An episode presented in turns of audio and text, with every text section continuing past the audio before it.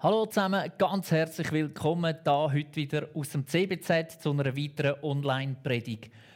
Wir hätten ja heute die Familie Arecker da bei uns. Sie sind lange Zeit in Peru jetzt wieder zurückgekommen in die Schweiz.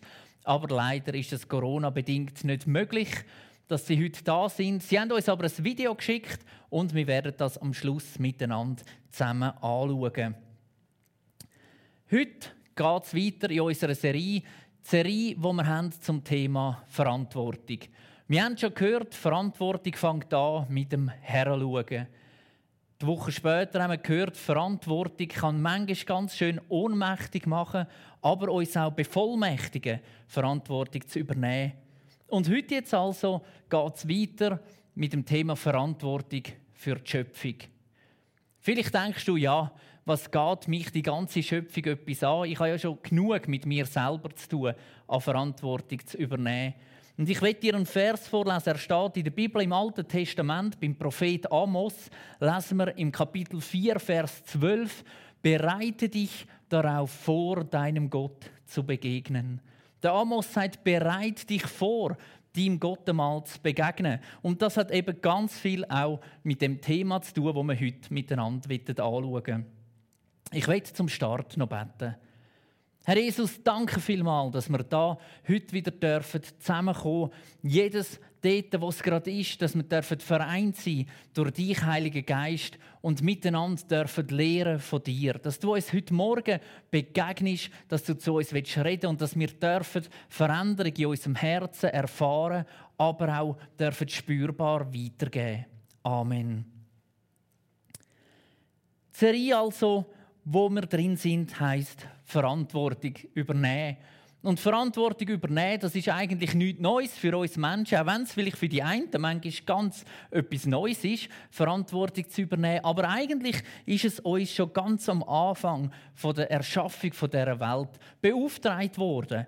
Wir lesen ganz am Anfang in der Bibel zuvorderst vorne, wie Gott Himmel und Erde geschaffen hat. Und er hat alle Tiere geschaffen, alle Pflanzen geschaffen, alles, was auf der Welt und in der Welt lebt. Vielleicht kann man sich das ein bisschen vorstellen. Das war ein Zustand, als wenn man irgendwo sieht, wie die Sonne langsam aufgeht. Ein Sonnenstrahl, der die Dunkelheit durchbricht, Wärme hineinbringt. Man hört neu mit ein Vögel zwitschern in einem Baum. Der Wind weht in einer Hecke hin und her. Wir sehen irgendwo in der Ferne ein Wasserfall, was Wasser plätschert vor sich hin. In dem Zustand, das ist vielleicht etwa so, wie das Paradies war, bevor der Mensch erschaffen worden ist. Und dann also, so weit, so gut, kommt der Mensch hinzu. Gott hat den Mensch ganz am Schluss geschaffen von der Schöpfung und stellt ihn sozusagen über die Schöpfung. Er gibt ihm nämlich einen Auftrag mit. Er sagt nicht, beherrschst du alles, was da ist, es gehört jetzt einfach dir und mach mit dem, was du willst, sondern Gott gibt einen Auftrag im 1. Mose 2, Vers 15. Dort steht, Gott der Herr brachte den Menschen in den Garten, also in das Paradies. Er sollte ihn bebauen und bewahren. Gott hat dem Adam, am ersten Menschen, einen Auftrag gegeben, der für alle Zeit gilt und sagt, Mensch, tu du die Erde, die Schöpfung, die ich gemacht habe, bebauen und bewahren. Wir können sagen, es war eine Art Gebrauchsanleitung für den Adam, wo ihm Gott da mitgegeben hat. Kurz und bündig, einfach formuliert, es enthält alles, was wichtig ist. Gott hat mit der Verantwortung, seine geliebte Schöpfung am Mensch abzugeben, einen grossen Schritt gewagt.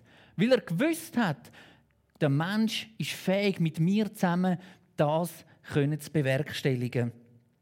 Bebauen und bewahren. Ganz wichtig bei diesen zwei Wörtern. Es heißt nicht, wir sollen die Welt einfach bebauen oder bewahren. Bewahren würde heißen, wir machen nichts Neues, wir behalten alles so, wie es ist, weil das ist gut und schön so. Und das Bebauen steht vielleicht, wir wollen alles immer ändern und alles neu machen. Aber Gott gibt den Auftrag, tun, bebauen und bewahren. Und das und ist ganz wichtig in der Mitte. Auf das kommt es nämlich darauf an. Am Adam seine Nachfolger, und dazu gehörst ja auch du und ich. Wir Menschen, wir haben nämlich aus dem Bebauen und Bewahren oft ganz andere Sachen abgeleitet. Wir haben neue Formeln aufgestellt. Da gibt es zum Beispiel die eine Formel, die heißt Ausbauen und Ausbieten. Alles muss immer größer sein. Früher hat es vielleicht irgendwo ein Kino gegeben mit einem Saal. Heute sind das sogenannte Multiplex-Kinos mit mehreren Sälen. Früher ist man ins Dorflädeli einkaufen. Heute nennen sich die Einkaufszentren Megastores. Es wird größer, immer mehr. Es muss vor allem mehr sein und mehr haben. Es geht um die Masse und nicht mehr ums richtige Maß. Das Letzte wird rausgeholt, so nach dem Motto, nach mir die Sintflut. Ein kleines Beispiel da von unserem Land, von der Schweiz. Wir Schweizer, wir verbrauchen pro Jahr dreimal so viel natürliche Ressourcen, also wie Wasser und wie Boden, wie die Erde eigentlich kann bereitstellen. Also man muss sich das mal vorstellen, nur wir Schweizer, ein kleines Land, brauchen dreimal so viel, wie eigentlich die Erde in einem Jahr kann hergeben kann. Es gibt so einen Tag, wo festgelegt wird, wann im Jahr, dass man eigentlich das alles zusammen bereits schon ausgeschöpft hat. Und im Jahr 2020 aktuell, wo wir drin leben, ist der Tag in der Schweiz der 8. Mai gewesen. Dann haben wir sämtliche Ressourcen, die die Erde uns produzieren kann, innerhalb von einem Jahr aufgebraucht gehabt. Weltweit ist der Tag übrigens am 22. August also rund drei Monate später, nachdem wir schon alles aufgebraucht haben. Rohstoffe werden ebenfalls abgebaut. Als Beispiel die Abholzung der Wälder, insbesondere der Regenwälder. Oft passiert das ohne Rücksicht auf die Umwelt oder auch auf die lokale Bevölkerung. Und so gibt es eine Statistik, die besagt, dass allein im März 2020 von dem Jahr rund 645.000 Hektare Wald abgeholzt worden sind, Geld damit gemacht worden ist das entspricht ungefähr 900.000 Fußballfelder in einem Monat. Die meisten Grossunternehmen haben heutzutage ihre Produktionen ausgelagert irgendwo in Billiglohnländer, wo sie unter unmenschlichen Bedingungen zum Teil produzieren lassen. Alles zusammen, damit der Gewinn der Firma und somit für die Investoren und die Inhaber hoch bleibt oder noch höher wird. Ein anderes Motto, nebst Ausbauen und Ausbieten, könnte aber auch sein, verbauen und vernichten. Wir bauen Siedlungen, Straßen, immer mehr Land wird versiegelt. Die Siedlungsfläche in der Schweiz ist innerhalb von zwölf Jahren um 13 Prozent gewachsen. Das kann man nachlesen beim Bundesamt für Statistik. Das bedeutet, dass in diesen zwölf Jahren jede Sekunde ein Quadratmeter Land überbaut worden ist. Außerdem werden fast täglich Rohstoff, fossile Brennstoff und Nahrungsmittel haufenweise verbraucht oder sogar bei den Nahrungsmitteln weggeworfen, die noch gut gewesen wären, vernichtet. Oft werden intakte Produkte oder vielleicht auch Kleider fortgeworfen, weil es etwas Neues gibt, etwas Besseres gibt. Und da schließe ich mich mit ein. Immer wieder ertappe ich mich, wenn ich Sachen kaufe, die ich eigentlich schon habe, einfach weil sie neuer sind, weil sie besser sind. Und die alten werfe ich weg, obwohl sie noch längst brauchbar wären. Die rechte Balance zwischen Bebauen und Bewahren ist eine schwierige. Vielleicht sogar die schwierigste denn je. Aber wenn wir Gott in unser Planen, in unser Bauen und in unser Organisieren mit einbeziehen und mit seiner Hilfe rechnen, wäre das sicher eine gute Ausgangsbasis. Denn schließlich hat der Adam nicht mehr als Ausgangslage am Anfang dieser Erde. Gott hat uns also den Auftrag gegeben und er hat uns berufen, er hat uns erschaffen, um diesen Auftrag wahrzunehmen. Es ist sicherlich ein Auftrag und eine Aufgabe, dass Gott uns Menschen das anvertraut hat und nicht einfach eine Erlaubnis, dass wir machen können, was wir wollen. Die Art und Weise, wie der Mensch gelernt hat, mit dieser Welt umzugehen, sie zu kontrollieren, sie nützlich und fruchtbar zu machen, ist durchaus bemerkenswert und bewundernswert.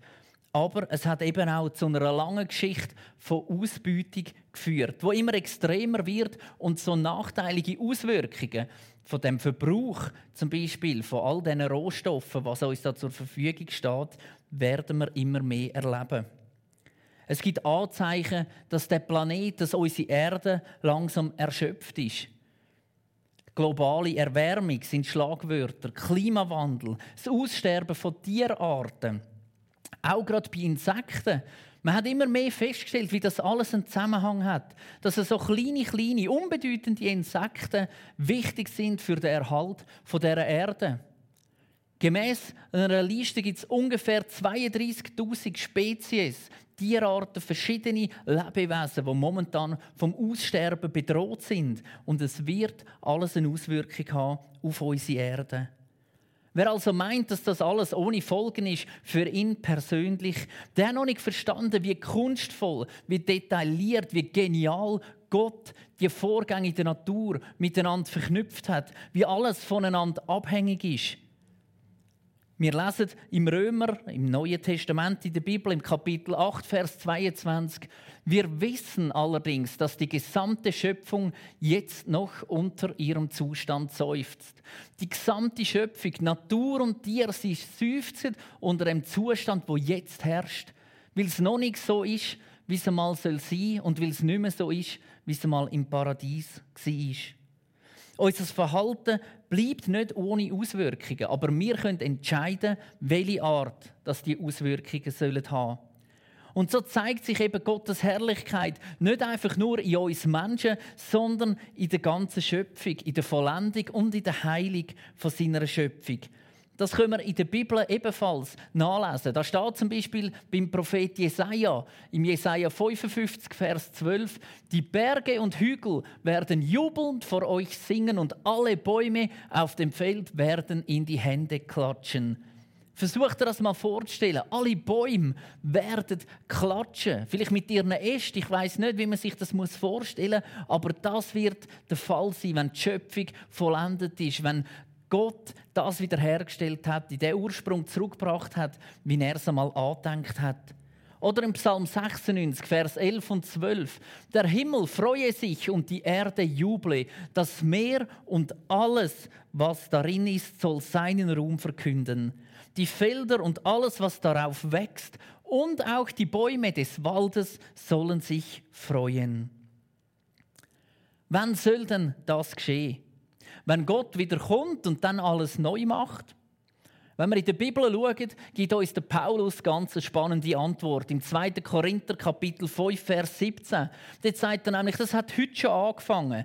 Denn wir Christen sind heute schon ein Teil der neuen Schöpfung. Die Liebe von Jesus drängt uns, für die Schöpfung einzustehen. Wir lesen also, viel mehr wissen wir, wenn jemand zu Christus gehört, ist er eine neue Schöpfung. Das Alte ist vergangen, etwas ganz Neues hat begonnen. Für uns Christen gibt es keinen Grund, dass wir schauen, wie die Schöpfung langsam zu Grund geht. Oder im Gegenteil, vielleicht sogar mithelfen, dass es schneller geht, weil wir denken, dass Jesus dann umso schneller wiederkommt. Darum verkünden wir das Evangelium in Liebe, in Wort und Tat, nicht nur den Menschen, sondern wir wollen auch Rücksicht nehmen auf die Schöpfung. Wir wollen sie bewahren, das, was Gott uns anvertraut hat. Somit ist also Umwelt- und Naturschutz nicht einfach ein Thema vielleicht von der sogenannten Grünen oder Alternativen. Bewahrung der Schöpfung ist eine zentrale Aufgabe für uns Christen und fängt bei jedem Einzelnen, inklusive bei mir ganz persönlich an. Der Auftrag von Gott, seine Schöpfung zu bewahren, hat sich bis heute nicht verändert.